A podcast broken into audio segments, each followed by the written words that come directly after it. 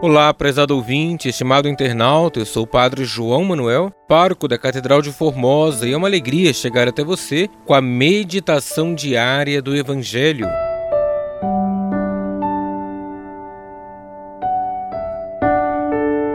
Hoje, terça-feira da quarta semana do tempo comum, vamos meditar com o Evangelho de Marcos, capítulo 5, versículos 21 ao 43.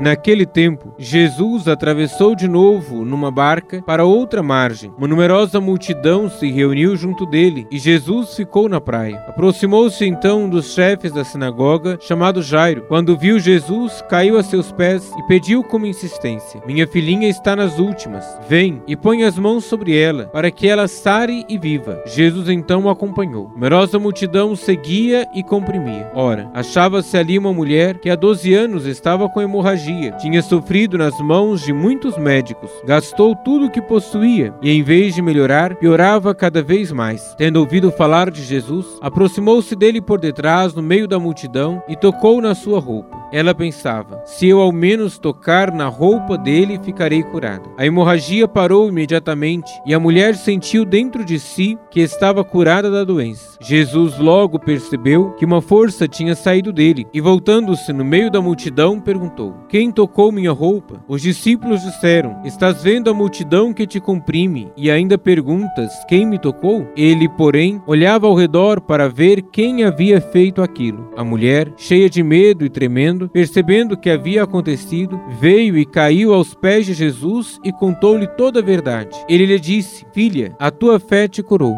Vai em paz e fica curada dessa doença. Ele estava ainda falando quando chegaram alguns da casa do chefe da sinagoga disseram: Tua filha morreu, por que ainda incomodar o mestre? Jesus ouviu a notícia e disse ao chefe da sinagoga: Não tenhas medo, basta ter fé. E não deixou que ninguém o acompanhasse, a não ser Pedro, Tiago e seu irmão João. Quando chegaram à casa do chefe da sinagoga, Jesus viu a confusão e como estavam chorando e gritando. Então ele entrou e disse: Por que essa confusão e esse choro? A criança não morreu, mas está dormindo. Começaram então a caçoar dele, mas ele mandou que todos saíssem, menos o pai e a mãe da menina, e os três discípulos que o acompanhavam. Depois entraram no quarto onde estava a criança. Jesus pegou na mão da menina e disse: Talita cum, o que quer dizer Menina, levanta-te. Ela levantou-se imediatamente e começou a andar, pois tinha doze anos. E todos ficaram admirados. Ele recomendou com insistência que ninguém ficasse sabendo daquilo e mandou dar de comer à menina. Palavra da salvação,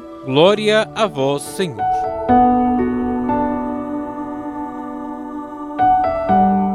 Estimado irmão, estimada irmã, os sinais que Jesus realiza no Evangelho de hoje diante de seus discípulos são para que possam entender sua identidade de filho de Deus. Isso, no entanto, eles só poderão entender se tiverem fé. Diante de Jesus está um chefe da sinagoga com a filha adolescente quase morrendo, e depois entra em cena uma mulher que sofria há muitos anos com um fluxo de sangue. Tanto em uma situação quanto em outra, a fé é requerida para que o milagre aconteça. Jesus convida o chefe da sinagoga a manter sua fé, apesar da notícia que acabava de chegar, e assegura à mulher que foi a fé que lhe devolveu a saúde. Precisamos manter a fé, ainda que as circunstâncias digam o contrário. Precisamos confessar nossa fé, sem pensar no que os demais irão dizer a nosso respeito. Renove sua fé na constante providência de Deus, ainda que os fatos digam o contrário. Tenha fé em Deus, aconteça o que acontecer. Deus abençoe você e a sua família.